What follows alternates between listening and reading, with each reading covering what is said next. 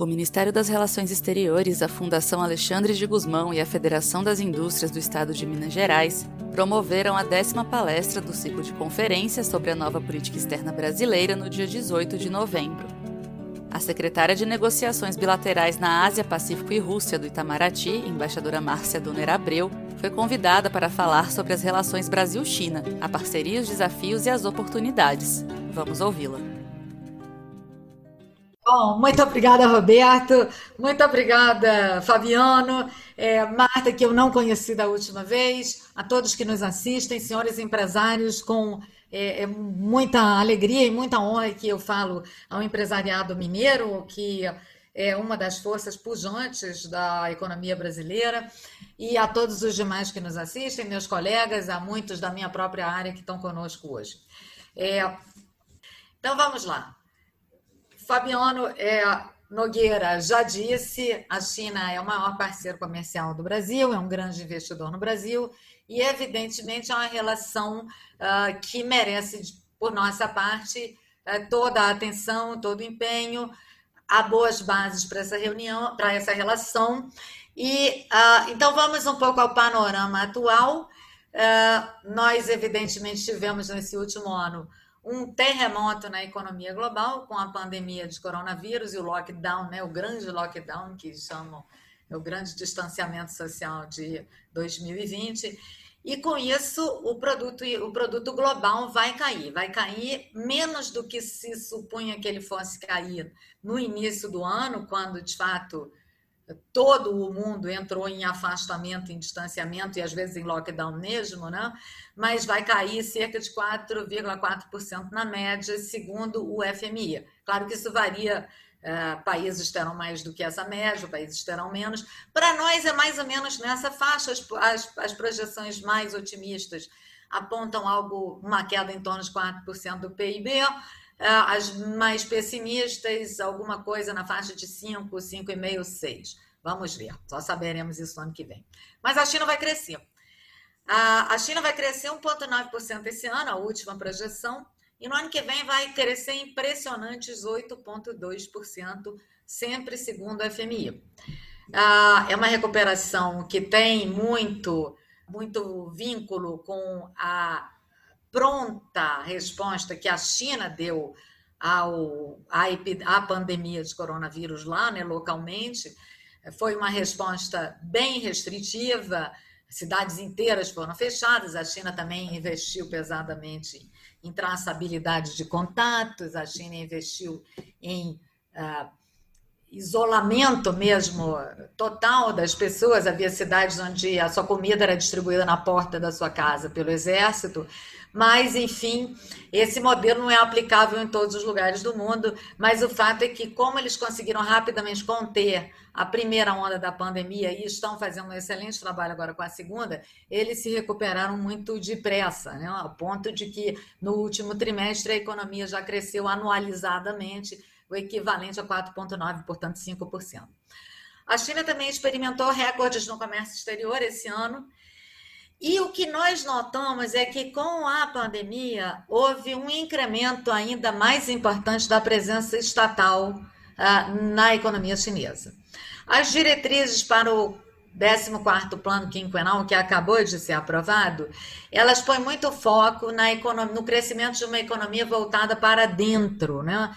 tirando um pouco o, aquela exuberância da economia exportadora chinesa. Já há muitos anos a China busca valorizar um modelo de crescimento para dentro, com foco no mercado interno, e depois a China também aposta eh, naquela que é uma das suas grandes forças econômicas, que é a capacidade de inovação e desenvolvimento, né? Desenvolvimento, perdão, e pesquisa e desenvolvimento, no sentido da inovação mesmo industrial, empresarial, econômica. A China também, segundo o novo plano quinquenal, vai apostar numa autossuficiência em várias áreas, onde for possível, ela vai buscar uma autossuficiência. Não é, não é novidade que a China esse ano sofreu alguns tipos, algumas levas, não é, de restrições econômicas e, e restrições vindas de fora, restrições de exportações à China, restrições de investimento chinês ao investimento chinês no exterior. Então a China está se ela está hedging contra essa situação. Vamos dizer, então buscando essa autossuficiência. Os números da globalização chinesa, passados 42 anos da, da reforma, da grande base reformista implementada por Deng Xiaoping, transformaram a China numa superpotência econômica incontornável. A China é já, desde 2017, o maior PIB global, ah, quando medido por PPP. E, em termos nominais, o PIB chinês é de 14,5 trilhões de dólares, ainda inferior ao PIB nominal norte-americano de cerca de 21 trilhões de dólares, alguma coisa por aí, isso são números do ano passado. Mas quando nós passamos a paridade do poder de compra, que é efetivamente o valor do dinheiro naquela economia, o PIB chinês ultrapassa o PIB americano em cerca de 5 trilhões de dólares. Nós passamos de um PIB norte-americano de cerca de 22 trilhões para um PIB chinês, nós contrastamos um PIB americano de 22 trilhões com um PIB chinês de 27 e quase meio é, trilhão. A China também tem o maior número de empresas Fortune 500, isso é uma novidade desse ano, e desde o ano passado ela é o país que mais fez registros de patentes, segundo os dados da Organização Mundial de Propriedade Intelectual. Ou seja, a China é realmente uma potência em todas as áreas. Né? Ela não só produz muito, como ela inova muito, como ela tem as maiores empresas, como ela é, conseguiu também fazer uma enorme migração uma enorme distribuição de riqueza, quer dizer, não chega a ser uma distribuição, né? é, uma, é, uma, é, uma, é uma prosperidade que induz maior participação econômica da população em geral. A China, se nós lembrarmos, não é? Os anos 50, 60, era uma sociedade bem igualitária, mas bem pobre. Hoje a China é uma sociedade mais desigual, lógico, mas ela é uma, uma sociedade que conseguiu resgatar 850 milhões de pessoas da pobreza e conseguiu criar uma classe média que hoje é de cerca de 400 eh, milhões de habitantes. Então, é um feito impressionante em 40 anos e são reformas sucessivas. O sistema chinês de a reforma econômica, desenvolvimento econômico, inovação nas políticas públicas é muito interessante. O Roberto mencionou que eu servi em Pequim e a gente via que tudo era muito planejado, né? economia centralizada, claro, é, o governo traça as diretrizes quinquenais nesses famosos planos que nós temos agora, o plano 14, e ah, ao fazer isso, estabelece um rumo, digamos, é, que vai ser seguido pelos próximos anos, mas as inovações elas são testadas de uma forma muito as inovações de política econômica, de política pública, elas são testadas de uma forma muito uh, realista. Primeiro, a China testa em duas ou três grandes cidades, vamos dizer assim. Depois ela testa em algumas províncias. E se a coisa dá certo, não é? Aí ela aplica em todo o país. Uh, isso funciona também para o que não dá certo. Depois que a China fez a reforma, a China saiu pelo mundo. A China tem uma diplomacia enorme, né?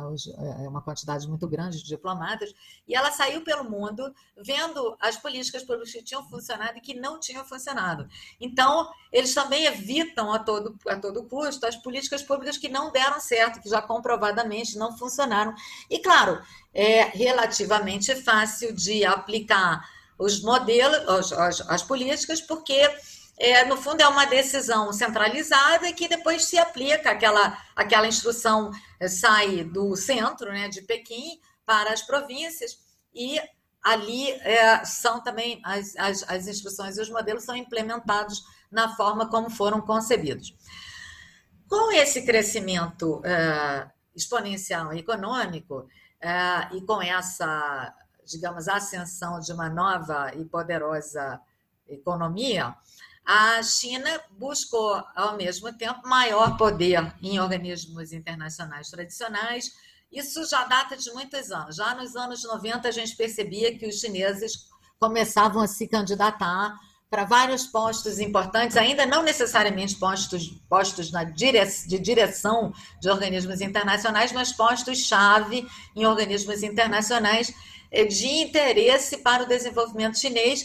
E hoje a China tem uma presença ah, realmente importante nos organismos, em, em, várias direções, e mesmo nas direções gerais, quer dizer, no topo dos secretariados internacionais de organismos, de organismos multilaterais. Além disso, a China criou novas instituições que atendem a, mais diretamente aqueles interesses é, chineses de expansão, né, de, de, de, de criar bases para exportação da sua pujança econômica, isso cria uma, um movimento de de retorno para a China, se a, se a China vai exportar serviços, exportar obras públicas, é, contribuir para a construção de infraestrutura em outros países, ela evidentemente vai também casadamente exportar equipamento, exportar o seu know-how de como fazer aquelas, aquelas, uh, aqueles investimentos e como fazer andar aquelas iniciativas. Então, nós temos, por exemplo, o novo Banco de Desenvolvimento, né, que é o Banco dos BRICS,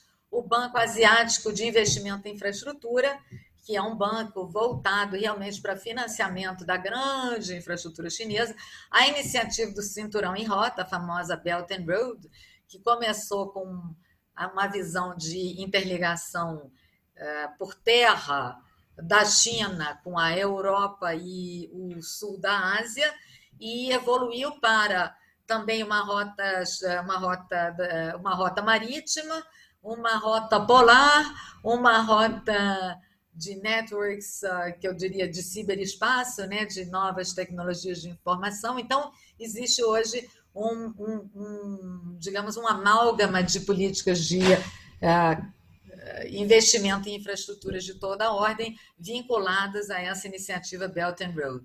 E, finalmente, a RCEP, que eu, na semana passada, com, com, é, cometi uma barriga, né? eu disse que eu não tinha indicação que o projeto da ORCEP, dessa parceria econômica regional abrangente, era de conclusão em 2020, mas que eu não tinha nenhuma indicação de que isso ia acontecer, e isso de fato aconteceu no fim de semana, então eu vou poder também falar um pouco para os senhores, compartilhar com os senhores assim, as primeiras leituras que a gente faz sobre a ANSEP, com base nas informações que já foram assim muito amplamente divulgadas. Né? É, a China também com isso, com esses bancos todos que ela, tanto internacionais como os seus grandes bancos, né, o China Construction, o China Infrastructure, o China, são, são vários cinco ou seis grandes bancos chineses e o Banco de Desenvolvimento da China, que lá atrás já se dizia, ah, o Banco de Desenvolvimento da China já é maior que o Banco Mundial. É, então, lá atrás, né, lá quando eu estava na China, 12 anos atrás, eu saí de lá. Então, com tudo isso, a China também se tornou um dos maiores credores dos países, o maior credor dos países em desenvolvimento no mundo, e o que pode, na verdade, ser uma situação positiva para os países que recebem os créditos no primeiro momento, porque a China tem uma política de créditos menos baseada em condicionalidades do que são os créditos das grandes instituições financeiras multilaterais, mas também, como não são créditos concessionais, são créditos comerciais podem colocar os países na rota de um endividamento excessivo, é o que a gente chama a armadilha da dívida. Né? E esse ano, com a crise uh, econômica vinculada à pandemia, o que a gente viu é que vários países estão tendo dificuldades de honrar as suas dívidas. Isso já aconteceu no passado também em situações específicas, né? eu não vou nem entrar em detalhes, não é necessário, mas nesse ano houve muita né, dificuldade nessa linha. Então, é, a China também está sendo chamada aí a reduzir, mitigar os termos dos empréstimos eh, comerciais desses seus bancos próprios chineses e dos bancos é, e, e, empréstimos associados a iniciativas normalmente de infraestrutura e com isso vai haver algum tipo de resposta, mas claro que alguém já disse, ah, é é a armadilha da dívida ao inverso, né? Você, se você emprestou e o teu pagador, se emprestou muito, o teu pagador não pode pagar, acaba sendo um problema para você também, além do, além de para o é, pagador insolvente. Mas voltando também continuando no cenário mundial, é lógico que eu não poderia deixar de comentar a, a, a crescente competição e cada vez mais confrontação estratégica entre a China e os Estados Unidos.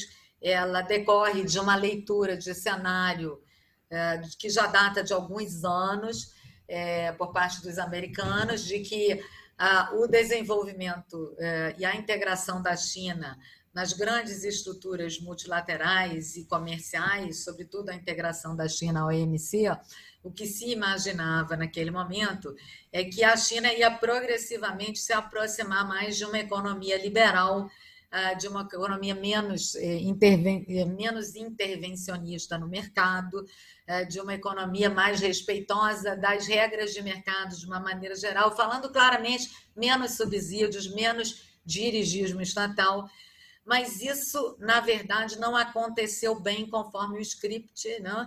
A China continua sendo uma economia com forte presença estatal. Há uns anos atrás, um, um comentarista econômico brasileiro usou uma expressão, uns anos, muitos anos, né? um comentarista econômico brasileiro usou uma expressão que eu sempre gosto de pensar, lembrar. Né?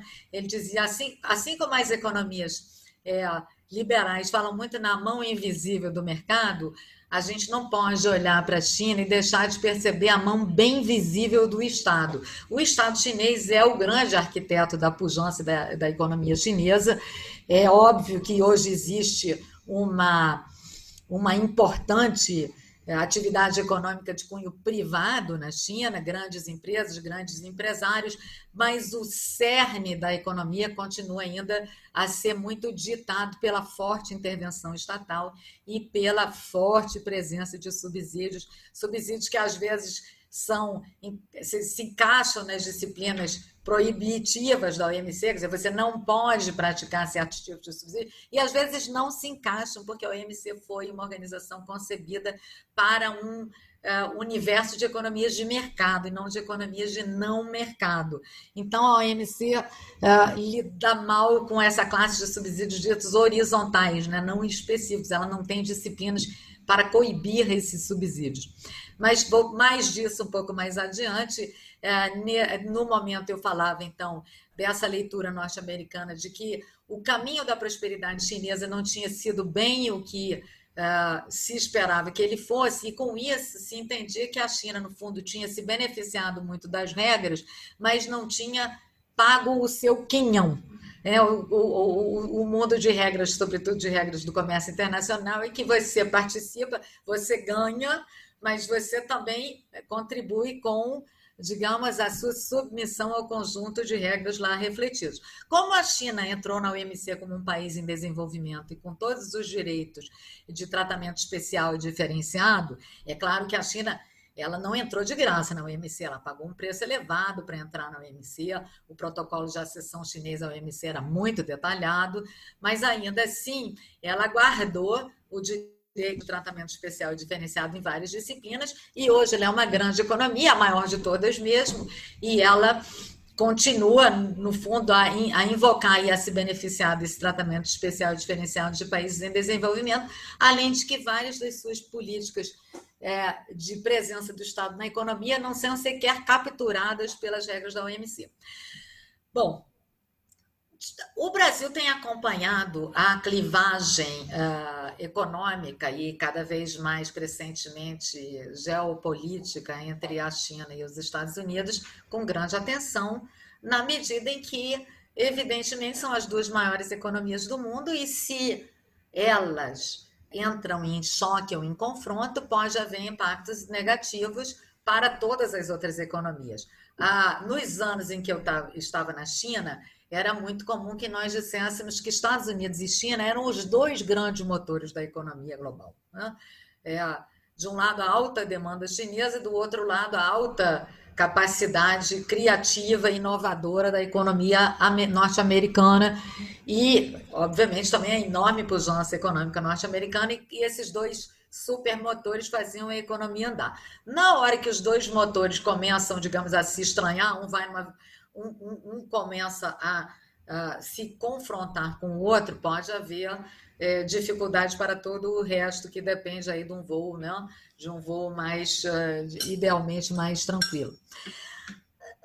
No caso uh, da confrontação econômica comercial, China e Estados Unidos no ano passado tentaram fechar um acordo, é, fizeram um acordo de entendimento recíproco na área comercial e econômica. Esse acordo tinha uma fase 1 que uh, estabelecia que os norte-americanos iam comprar, perdão, que os chineses iam comprar muito mais produtos dos Estados Unidos, como uma forma de equilibrar o déficit comercial que é realmente impressionante, da ordem de centenas e centenas de bilhões de dólares, 600 bilhões de dólares, 400 bilhões de dólares, 480 bilhões de dólares, varia um pouco de ano a ano.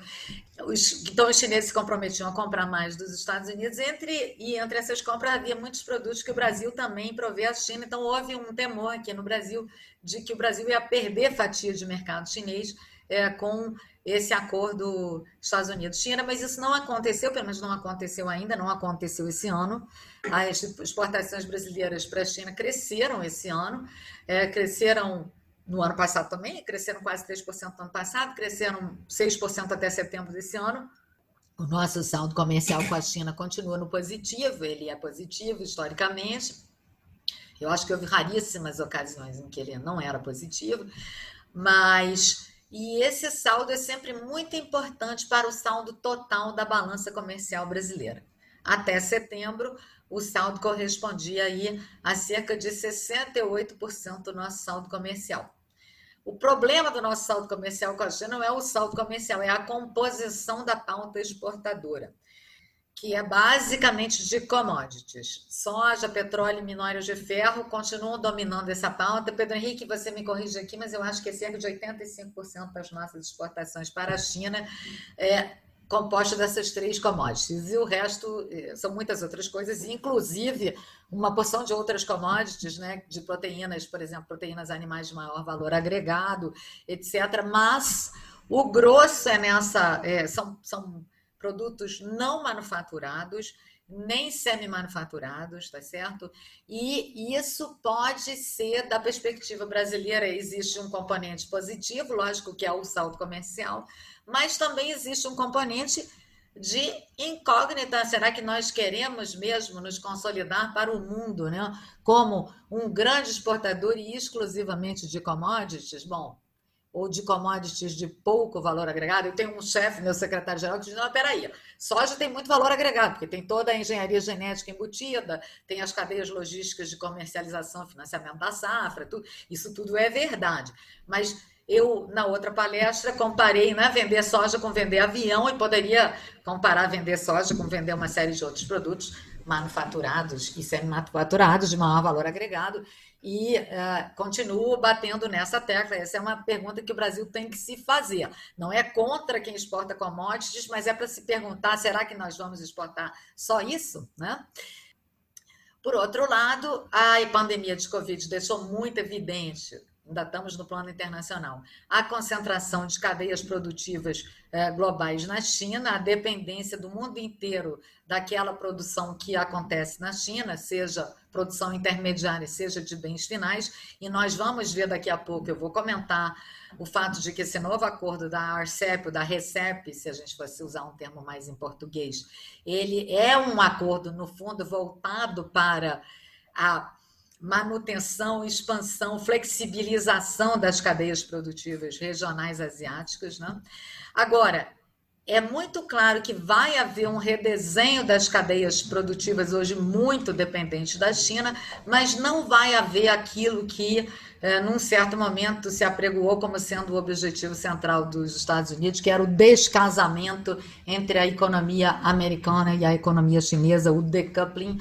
Isso parece muito pouco provável, né? Do, se, assim, entendido como um descasamento total, um descasamento majoritário, pela força da presença dos investidores eh, norte-americanos no mercado chinês e também porque eh, nós estamos falando de um país que tem e vai continuar a ter altas taxas de crescimento. Eh, todo mundo vai querer estar lá, todo mundo quer essa classe média de 400 milhões de habitantes todo mundo quer os ricos chineses, né, que compram quantidades inenarráveis assim de bens de alto, altíssimo valor, de bens de alto luxo, que são exportações poderosas para muitos mercados dos grandes países industrializados, dos grandes países ocidentais. Então é improvável que haja um descasamento total. E aí eu falo um pouco, sim, dessa nova arquitetura econômica comercial na Ásia. Nós todos lembramos que, ao iniciar-se é, o governo Trump, estava sendo concluído, né? ou tinha acabado de ser concluído o acordo da parceria uh, uh, da TPP, estava em vias de conclusão o acordo da TPP, da parceria Transpacífico. Era um acordo uh, que ia, digamos, marcar a criação de redes e cadeias de valor na zona Ásia-Pacífico, isso incorporava, de um lado, Estados Unidos, México, Chile, Peru, e do outro lado, né, o Japão, o Canadá, Austrália, Nova Zelândia, e uh, Brunei, que era um dos países iniciais dessa, dessa equação, e Singapura, que é um país extremamente vinculado ao comércio internacional. Né? Singapura é um país cujo PIB é, o peso do comércio internacional do PIB de Singapura é 130%, 140% o PIB do país, ou seja, eles comercializam mais do que eles, eles produzem. Né? Eles importam e exportam, e essa é uma base de prosperidade lá. A, a, a TPP, uh, ah, com a retirada dos norte-americanos, teve que ser renegociada, repensada, manteve uma boa parte da sua estrutura original, só que sem os Estados Unidos. E com isso ela perdeu, evidentemente, uma parte importante da sua dimensão, do seu peso econômico. Ela virou a, C, a CP, está aqui CPTPP, mas não é, né? É CPTPP. E ela uh, corresponde a bastante, é um acordo internacional bem importante, porque ela corresponde a cerca de 13% do PIB global e ela corresponde a 6% da população. Evidentemente, se os americanos entrassem ou retornassem à TPP, isso ia se multiplicar consideravelmente, porque nós estamos agregando aí é, mais 350 milhões de habitantes e estamos agregando mais um tanto importante, né? De PIB global, mais 20%, 20 alguma coisa por cento do PIB global, se eu não estou muito enganada, entre 15% e 20% do PIB global. Mas a, o acordo que acabou de ser assinado, né? Assinado não quer dizer que ele vai ser implementado amanhã, tá certo? É, assinado quer dizer que ele foi as negociações foram concluídas. A RECEP ela é um acordo muito maior. Por quê? Porque ela envolve um terço da população mundial e cerca de 28% do PIB global. Então, é um acordo assim, de, uma, de uma envergadura impressionante. A RECEP ela se concentra na zona da Ásia Pacífico, Pacífico Asiático. Ela não vai para o Pacífico do outro lado do Pacífico, Pacífico americano, né? O Pacífico que inclui aí nossos parceiros Chile, Peru, Estados Unidos, Canadá. Mas ela foi construída com uma base muito interessante. Todos conhecemos a, a Organização dos, dos, Países do Sudeste Asiático, a ASEAN, que há muitos anos ela foi criada como uma mini organização de segurança regional. Lá na origem, a ASEAN era uma mini OTAN para aquela região do Sudeste Asiático. Mas, pouco a pouco, a ASEAN ganhou também um contorno de organização de coordenação econômica, de parceria comercial. Ela primeiro fez um acordo comercial entre todos os países da região, com velocidades diferenciadas, porque tem países mais desenvolvidos, menos de menor desenvolvimento na região. Então, o acordo regional levava em consideração é, essas realidades e a ASEAN começou a estabelecer acordos bilaterais com vários países da região. E há um, cerca de oito anos, lançou-se um processo negociador que, no momento em que foi lançado, não se chamava RECEP, se chamava ASEAN mais seis. Era um processo negociador que juntava a ASEAN com a China, o Japão, a Coreia do Sul e a Índia, mais a Austrália e Nova Zelândia. Todos esses países já tinham ou estavam é, desenvolvendo negociações comerciais próprias com a ASEAN.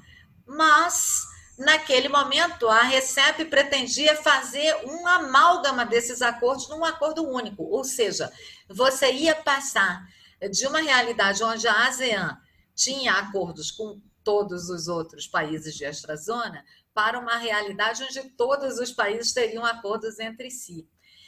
O que não é pouca coisa. Essa é talvez um dos traços mais distintivos eh, da RECEP. Na RECEP, pela primeira vez, a China, o Japão e a Coreia do Sul têm acordos de liberalização comercial entre si. Vamos dizer que o Japão já tinha acordo de liberalização comercial dentro da TPP, não é? Mas ele não tinha acordo com a Coreia, ele não tinha acordo com a China, porque nenhum desses dois países era parte da TPP. Então, agora eles vão ter acordos entre si, e acordos de verdade, acordos com listas de desgravação tarifária, acordos com ambições na área de acesso a mercados. Então, nós temos aí um fato que é, nesse momento, profundamente revolucionário, porque o que, é que, ele, o que, é que a RCEP recém-concluída nos diz? Que, apesar das reticências que no resto do mundo nós estamos vendo com o avanço da liberalização comercial, a Ásia não está nessa narrativa. A Ásia continua apostando na maior interdependência econômica, na maior integração econômica e comercial e na maior integração das suas cadeias de valor. Não é segredo para ninguém que a prosperidade das economias asiáticas está muito vinculada, e a prosperidade chinesa está muito vinculada às, economias, às, às cadeias de valor e de suprimento asiáticas. Isso aí não é uma surpresa. Ah, o que é, que é isso? Peças, componentes, insumos são produzidos em diferentes países da região e são exportados e re, é, são exportados para outros países, recebem um incremento de valor agregado e são exportados para um terceiro país, onde é montado o produto final, e são finalmente exportados para o mundo ou para os próprios países da região.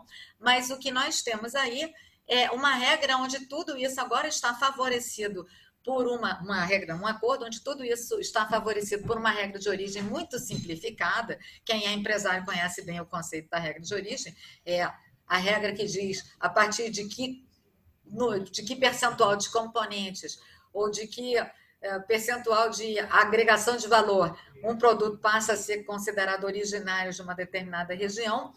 Em muitos acordos comerciais uh, de, liberação, de liberalização comercial regionais ou bilaterais, a regra de origem é extremamente complexa, mas na RECEP a regra de origem é extremamente simples. Ela é uma regra praticamente de percentual de valor agregado regional, e isso para diferentes é, é, de produtos finais, né, vamos dizer. Alguém medisse a regra é, de origem para o setor automotivo é 40% de valor agregado regional, ponto. Então, isso é muito simples de se conseguir. E é muito simples que um produto é, feito com essa, com essa regra de origem tão simples possa, então, ser exportado com aquelas baixas tarifárias é, para toda a região.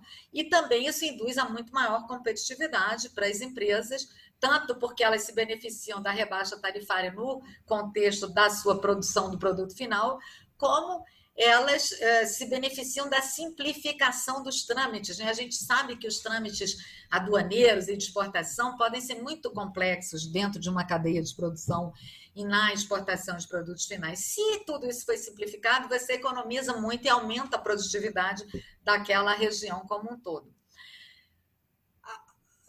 três grandes ganhadores, é, assim, dados por descontado ali, é, é, da, da, da, nova RECEP. A China, é, que ganha tanto política como economicamente, reforça o seu discurso em, em prol do multilateralismo, reforça a sua posição competitiva, porque nós estávamos vendo que a China estava, por exemplo, ameaçada pelas crescentes sanções americanas impostas a seus produtos. 300 bilhões de produtos vão ser sancionados, vai aumentar a tarifa para mais não sei quantos, 200 milhões de produtos.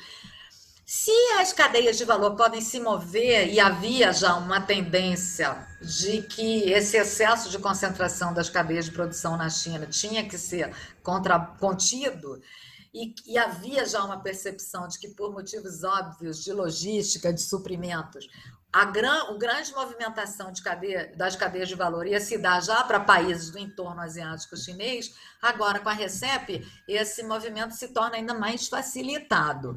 Então, a gente dizia, bom, as cadeias de valor já estavam migrando há muitos anos é, para países do entorno asiático chinês, porque a China aproveitava a, a, o custo mais barato de mão de obra nesses outros países para migrar é, partes da, da etapa de produção mais intensivos em mão de obra para países onde o custo era menor, e isso vai se intensificar possivelmente e também vai se beneficiar não é, da baixa tarifária decorrente da RECEP e das outras simplificações das várias disciplinas do acordo. Bom, uma crítica que uma crítica, um, um, comentário que se faz a Recep é que ele é um acordo é, comercial do tipo século XX. Ele não é um acordo moderno que avança na, muito, né? Ele tem capítulos de, de, de, serviços de comércio eletrônico, de padrões, mas ele não avança muito nessas áreas. Os padrões mínimos são bem mínimos mesmo. Não é um acordo profundo como a, como a CPTPP. É, mas ele é um acordo é, muito calcado em bens, na regra de origem de bens, nas cadeias de bens e ah, isso aí atende perfeitamente primeira, ao primeiro objetivo, que era manter cadeias de valores pujantes ah, para ah, o componente industrializado eh, da, da indústria, quer dizer, do componente econômico industrial da região. Ah, muitos nos perguntam, né? Ah, qual é o impacto para o Brasil? Eu já vi várias vezes essa questão surgir. O impacto para o Brasil ainda vai ter que ser mensurado, porque o que é, é claro é que, evidentemente, da medida em que há uma baixa de tarifas para por aí para entre os 15 participantes da RECEP de produtos que nós exportamos para esses mercados, nós vamos perder algum potencial de competitividade. Uma, um elemento assim, entre aspas, tranquilizador, é que a agricultura é muito pouco contemplada na RECEP. A RECEP evitou todos aqueles temas que podiam ser mais problemáticos para a conclusão do acordo. Então, serviços têm muito pouca liberalização, agricultura tem muito pouca liberalização, o grosso mesmo é acesso a mercado para bens industriais industrializados, insumos de cadeias de cadeias produtivas industriais. Mas haverá, evidentemente, um impacto para nós na liberalização, e isso vai ter que ser medido mercado a mercado. Eu suponho que estudos serão conduzidos, encomendados. Isso é uma, é uma questão importante para ver. Alguns dos nossos embaixadores já estão fazendo análises assim, um pouco impressionistas, olhando os schedules, né, as listas de concessões. De toda maneira, é, nós temos aí uma digamos, uma novidade econômica que vai mudar um pouco. E a gente vai ter que ver como é que ela vai ser implementada, com que rapidez ela vai entrar em vigor, uh, entre quem e quem ela vai entrar primeiro em vigor, mas a verdade é que ela veio para ficar, né? Tá certo? É, e eh, Estados Unidos perde, porque perde ainda mais espaço na Ásia. Ah, é, as pessoas dizem, ah, mas então os Estados Unidos voltam para a TPP? O problema é que é voltar para a TPP hoje, em termos políticos, nos Estados Unidos, a negociação política que seria para os Estados Unidos voltarem para a TPP, muita gente diz: olha, é impossível. Hoje não há espaço político para que os Estados Unidos se reintegrem a esse acordo do qual eles saíram por razões que são igualmente não políticas. Então, fica aí essa, esse ponto de interrogação. No caso da CPTPP, o Mercosul, de fato, é, tem um interesse de aproximação. No caso da RECEP, a primeira avaliação de alguns dos nossos embaixadores é que as empresas brasileiras já instaladas na região da RECEP podem se beneficiar, claro, pois se a, a, a ideia base é beneficiar a integração econômica regional, se a empresa está lá, ela acabará sim se beneficiando dessa baixa tarifa. Ela não está lá por acaso, ela está lá porque ela fez de um ou outro país asiático uma plataforma de exportação para o Sudeste Asiático e para a Ásia como um todo. Então, ela claramente vai se beneficiar é, desse, desse acordo aí. E com a, CP, a CPTPP, o Brasil já tem vários acordos em andamento. Nós já temos acordos de livre comércio com Chile e Peru, estamos negociando comércio com o Canadá, com Singapura, temos um diálogo com o Vietnã, um diálogo exploratório recém-concluído com o Vietnã, interesse em Japão. Então, é possível também que em alguns anos o panorama possa se desenrolar na linha de que o Brasil, building block by building block, tijolo por tijolo, vá se aproximando desse outro grande mecanismo de integração econômica e parceria comercial asiática. Voltando agora ao Brasil, a uma equação mais Brasil-China. Né?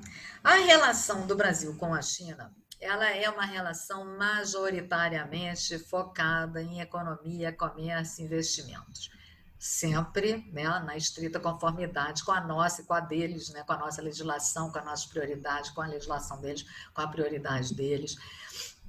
É, isso aí é muito claro para os dois lados. nós não temos uma um compartilhamento assim de modelos de organização política, social, econômica, mas nós temos uma boa relação com a China, a perspectiva de que essa relação ela oferece boas oportunidades para os dois lados e nós temos uma visão de que devemos sim é, aproveitar essas oportunidades e expandi-las na direção dos nossos interesses e prioridades, assim como os chineses farão o mesmo. Quais as bases do relacionamento em um quadro é, instável como é o quadro de hoje, com uma confrontação estratégica entre as duas maiores economias, com uma pandemia, com situações, não é, que são é, assim outros outros outros desafios internacionais também é, se afiguram muito presentes. Como é que vai se operar realmente a questão da, do Brexit e da União Europeia, isso vai ou não vai, e que tipo de impacto isso vai gerar para nós, ah, como é que nós vamos conseguir também prosseguir com as nossas iniciativas, que são muitas, de abertura comercial. Eu comentei na palestra da semana passada que o Brasil é, chegou à conclusão de que a prosperidade brasileira depende muito né, é, daquilo que o Brasil consegue fazer porta afora, depende das nossas parcerias de comércio, dos nossos acordos comerciais, depende da atração de investimentos externos, depende da gente adotar um conjunto de boas práticas e disciplinas é, econômicas e regulatórias Estado da Arte, que é o grande objetivo do nosso ingresso na OCDE. Nós já compartilhamos cerca de 70% do aqui eh, regulatório, né, do patrimônio regulatório da OCDE. A nossa entrada na organização contribuirá para que a gente passe não apenas a compartilhar 100%, mas também a participar da criação dessa normativa. Né? Nós deixamos de ser um o que a gente chama um tomador de regras, para ser também um, um dos criadores das regras, um dos negociadores das regras. Mas a gente, voltando aqui, como vamos, então, em que bases vamos estabelecer essas nossas relações com a China? Somos um país ocidental, liberal, democrático. No comércio, nós defendemos um modelo multilateral aberto, justo. E isso é muito importante que eu vou dizer agora regras, um modelo de regras que garantam condições isonômicas de mercado para todos os competidores. Durante muitos anos, e eu passei muitos anos na OMC, o Brasil defendia, sobretudo, essa isonomia do campo, né? o nivelamento do campo de jogo. Se você tiver um campo de futebol inclinado, alguém vai ser prejudicado. Você precisa nivelar o campo, você precisa que todo mundo siga disciplinas. O Brasil defendia muito essas disciplinas isonômicas na agricultura. A gente tinha um quadro muito biesado, muito é, enviesado em favor dos interesses altamente protecionistas e subsidiadores é, dos dois é, dos, dos dois grandes das duas outras grandes powerhouses econômicas do mundo, né, que são os Estados Unidos e a União Europeia ambos com é, intenso subsidiamento e é, que distorce muito os mercados internacionais. Houve reformas, claro, mas essas reformas foram insuficientes e o Brasil sempre insistia muito nesse nivelamento do, campo, do campo de jogo em agricultura, mas nós crescentemente percebemos que esse nivelamento do campo de jogo ele tem que ser é, ao longo de toda a, a, a, cadeia da economia e do comércio. Não, não estamos falando só é, do agronegócio, do nivelamento do campo de jogo para a agricultura, lato senso, a agricultura tal como ela é definida na OMC, estamos falando do nivelamento também para a produção industrial, e nesse caso estamos falando sobretudo de combate a subsídios estatais massivos que podem distorcer a competitividade em favor de quem os recebe e isso é, é onde a gente diz, não, a OMC tem que voltar a ser a casa da liberalização comercial baseada em regras de livre comércio, tá certo? Como eu já comentei há, há pouco, a presença estatal na economia chinesa ela é massiva, nem todos os subsídios concedidos pela China são capturados pelas regras da OMC, e seria muito importante mas será muito difícil que isso venha a acontecer. É, vamos dizer, está em curso assim uma, uma, um, há muitos anos, a OMC percebeu que ela tem que se engajar numa reforma importante das suas práticas, e ela conseguiu negociar apenas um acordo de comércio desde que ela foi criada, em 1995, foi o acordo de, de facilitação de comércio que é um acordo de simplificação de procedimentos aduaneiros, e a gente teria que se engajar em coisas muito mais pesadas, mas não vai ser fácil. Eu digo assim, é fácil a gente dizer que ah, todos defendemos as reformas multilaterais, mas é preciso colocar ah, é aquele ditado americano, é preciso colocar o nosso dinheiro onde estão as nossas palavras, né? Então, quando a gente vê apenas o discurso em favor da reforma, mas a recusa de gestos em favor da reforma, não dá para ficar só no crédito do discurso. De toda maneira, os princípios da nossa parceria e da nossa importante parceria com a China, eu devo frisar aqui, né, são o respeito à soberania, os dois países são países é, que insistem muito nessa premissa, a não interferência em processos políticos internos, a sustentabilidade e a busca permanente de benefícios mútuos recíprocos. Nós não buscamos e não queremos estabelecer uma relação uh, onde uma parte sai ganhadora e a outra parte sai perdedora. As grandes prioridades do Brasil na relação com a China são expandir e, e diversificar a pauta exportadora, muito concentrada, como eu já tive ocasião de comentar, em algumas poucas commodities não beneficiadas, inclusive, e o resto quase todo em commodities já com mais valor agregado, né? mas isso é um segmento que nos interessaria é, ampliar. Só que, e vamos aqui às realidades do terreno, e são números é, deste ano. Quem escutou a palestra da semana passada já viu esses números, eu me penitencio é, por repeti-los, mas eu não posso inventar novos. Então, o Brasil é o principal fornecedor de produtos agrícolas à China. Não? O Brasil supriu 22% das importações chinesas de produtos do agronegócio no ano passado.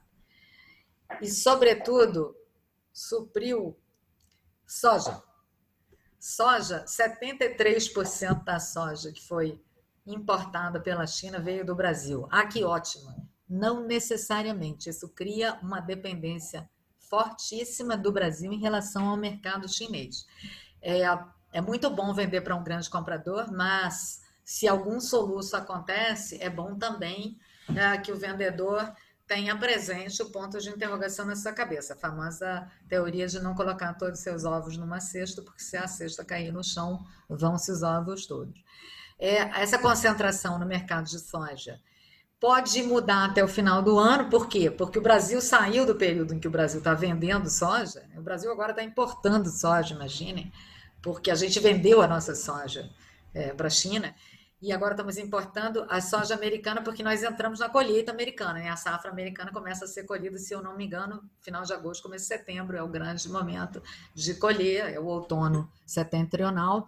Então, os americanos estão vendendo como nunca para a China também, acho que estão batendo recorde, e a gente está importando soja dos Estados Unidos. Aí vendemos é, produtos de maior a, valor agregado, eu, eu, mencionei as proteínas animais, carne de frango, carne bovina, é, óleos de soja. A China importa pouco óleo de soja, ela, ela, ela importa sobretudo soja mesmo, ela espreme a soja, faz o óleo, faz a ração para os seus é, ah, crescentes rebanho, rebanha para proteína de boi. Eu não sei qual é o coletivo para é, ave, qual não existe rebanho de ave, mas enfim, soja, é, farinha de soja, farelo de soja, assim como o milho, para a, a suinocultura e para a avicultura chinesa, né? É, que é muito importante. Bom, eu coloquei aqui os números, estão para todos verem, não vou ficar repetindo os meus números, mas uh, nós, a China também é o nosso, assim como ela, ela, o Brasil é o maior supridor de agricultura da China, é, nós, a China também é o nosso principal destino exportador. Quase 40% das nossas vendas do agro no mundo são direcionadas à China. A dependência da China de importação de soja é importante. Por causa do quê? Por causa dessa partezinha vermelha que vocês vão ler ali embaixo. A China é um país muito preocupado com suficiência, autossuficiência alimentar. Por quê? Porque a China tem muita gente, né? Se cada chinês for comer um ovo por dia, uma vez um ministro de finanças chinês comentou comigo: se cada chinês for comer um ovo por dia, é muito ovo. É muito ovo que tem que ser produzido e distribuído, né? Então, a China tem essa preocupação de uh, ser autossuficiente em grandes cereais. A gente vê que para milho, trigo e arroz, que são é, bases alimentares, né? Eu acho que ninguém come milho na China. Eu acho que eles comem trigo e arroz, mas o milho vai para o porco, vai para a galinha. Né? E é consumo mais de ração, eu acho, do que propriamente de comida. Ah, mas sempre foram autossuficientes, tanto que as, as, as importações são micrésimas. Né? O consumo doméstico é, é, é 98% da produção é garantida por, por produção doméstica e 2% é importado. E não somos nós que exportamos, exportamos acho que traço de milho para a China, mas são outros vendedores que vendem essas coisas. Né? Mas a China quer fazer mais proteína animal. Ela acabou de lançar essas diretrizes, manter a autossuficiência em carne suína em 95%, de carne bovina em 85% e produtos lácteos acima de 70%. E a China não consumia lácteos até 20 anos atrás, né? Não, não consumia, não tomava leite, não comia iogurte, não era hábito da população local. Agora come, né? E consome e autossuficiência em aves e ovos. Então, isso aí, para mim, por que, que eu botei em vermelho? Porque isso acende uma luz vermelhíssima para o exportador de proteína animal para a China, né? Em qualquer lugar do mundo que ele esteja. Se é esse o objetivo, os espaços para crescer nesse mercado não parecem ser muito promissores. Eles podem crescer muito em outros mercados asiáticos, na, na nessa área de, de produtos de maior valor agregado, mas na China, muito difícil. Mas a soja serve para alimentar essa autossuficiência aí, né? Para alimentar o porquinho, para alimentar a galinha, para alimentar o pato, para alimentar uh, o boi, a ração, né? É a primeira vez que eu vi uma coisa chamada soy meal num texto, eu, eu traduzi no meu, no meu relatório diplomático refeição à base de soja. E o meu embaixador, então, falou, mas Márcia, pelo amor de Deus, é ração. Mas então, ração animal, tá? As importações de proteína animal correspondem, vocês vejam aí os meus números, já correspondem a uma parcela muito pequena, percentualmente falando, do consumo doméstico chinês, e esse percentual pode cair. Nesse ano, houve um crescimento de todas essas importações, proteína animal inclusive, o que pode estar vinculado a uma série de incidentes climáticos, de pragas, de pestes, a praga de gafanhoto, peste suína, que a, a China perdeu mais da metade do seu plantel suíno, mas já está recompondo, claro. O bicho morre da doença, você tem que matar, tem que coar a sua população na região afetada, mas depois você começa de novo, né? Você começa a criar porco de novo e criar galinha de novo. Eles tiveram já isso no passado. É, todo mundo, de vez em quando, tem um episódio desse tipo. Mas houve impacto sério de situações nesse ano, então. É, houve uma importação maior, certamente, para responder a essa demanda né, de, de, uma produção interna que não aconteceu. E é uma meta de estabilizar o preço de alimento, porque também é, é muita gente. Se, o, se, a, se a comida fica mais cara para 1 milhão e 400 bilhão, 1 bilhão e 400 milhões de pessoas, é um danado de um problema, né? É, o governo não, normalmente vai se preocupar muito com isso. E isso está preocupando também o nosso governo. Né? É, como os nossos produtos são commodities, o preço deles é precificado internacionalmente, os, e o fato de que a gente vendeu uma parte importante da nossa produção no exterior, às vezes por preços mais tentadores, aí por razões puramente comerciais, do que no mercado interno, a gente também está tendo uma inflação de alimento aqui no Brasil, e que também é preocupante, e eu ouço falar disso todo dia, viu? Lá na minha casa, a moça que trabalha comigo, a minha filha vai no supermercado mamãe, eu hoje gastei 200 reais uma sacolinha desse tamaninho. É, então, isso é uma realidade que nós também estamos enfrentando. Bom, para não ficarmos só nas commodities, a gente tem, evidentemente, interesse em exportar também produtos industrializados para a China. Exportar produto industrializado é sempre melhor do que exportar, é sempre melhor. Tem efeitos benéficos comprovados. Vou retomar aqui a frase que eu estava dizendo. Exportar produtos industrializados têm efeitos benéficos comprovados numa série de fatores eh, que compõem uma economia. O, o, o, emprego industrial remunera melhor do que o emprego do campo, a, a mão de obra tá, é mais qualificada, existe um efeito multiplicador na cadeia de produção, em, em termos de emprego gerado, e o que nós vemos hoje é que ah, existem, sim, muitas barreiras identificadas pela nossa CNI a produtos industrializados para seu ingresso no mercado chinês. Não é uma barreira ah, marcada na fronteira, é sobretudo uma barreira decorrente do subsídio. O subsídio cria uma competitividade artificial para o produto interno e o produto que vem do resto do mundo não consegue entrar porque não consegue ter um preço competitivo. Não é simples. Por exemplo, né, 14% das importações brasileiras que a gente faz da China, que portanto a gente está deixando de comprar eventualmente aqui no nosso mercado, é de produto que lá é subsidiado e que tem medidas compensatórias, ou seja, medidas anti-subsídios em outros países. Ah, por que a gente não faz? Eu já expliquei isso na palestra passada, que é difícil fazer uma medida anti-subsídio. Para fazer uma medida. Não é como uma medida anti-dumping que você calcula com muita facilidade. É, o, a, a, margem de dumping. Você precisa conhecer muito mais as políticas locais é, de subsidiamento, você precisa ser capaz de calcular o impacto daquilo nos preços. Você frequentemente tem que calcular, tem que conhecer medidas das províncias chinesas, porque não é só é, não, não é só a, a, Pequim que dá subsídio, as províncias também dão. Então, é muito mais complexo, mas a gente teria interesse em encontrar nichos de competitividade para produtos industriais e combate a subsídio. Há novas diretrizes econômicas chinesas que mostram, na verdade, uma, uma, uma tendência a maior controle de exportação de materiais estratégicos de tecnologias. Isso é, obviamente, uma resposta a restrições que a China também está sofrendo né, internacionalmente, e uma diretriz é, que impõe maior alinhamento do setor privado aos objetivos do Partido Comunista Chinês. E aí, evidentemente, essa é uma decisão interna chinesa, não nos compete discutir isso. A única pergunta é que fica o que acontece com as empresas estrangeiras que estão lá. Ainda não temos tempo suficiente para é, dizer. O Itamaraty trabalha muito intensamente com temas de China. Ah, o departamento de China do Itamaraty, que está debaixo da minha secretaria, está sob a órbita, está na órbita da, da Secretaria de Ásia Pacífico e Rússia, ele tem 10 diplomatas, mas não são só esses 10 diplomatas que cuidam de temas chineses, não. Porque a minha área é uma área mais política e ela está mais preocupada, digamos, com ser um guarda-chuvão para diversos temas da relação bilateral. Mas a gente tem N departamentos no Itamaraty, Departamento de Energia e Recursos Minerais, é, Departamento Econômico, é, Departamento de Promoção, é, Coordenação Geral de Promoção Comercial e muitos outros que também se ocupam né, de temas que dizem respeito às nossas relações com a China. Por isso que muito frequentemente os senhores me farão perguntas e eu vou dizer, olha, eu não sou a pessoa que diretamente cuido disso, mas acho que acabei, já tem uma hora de fala, tá bom.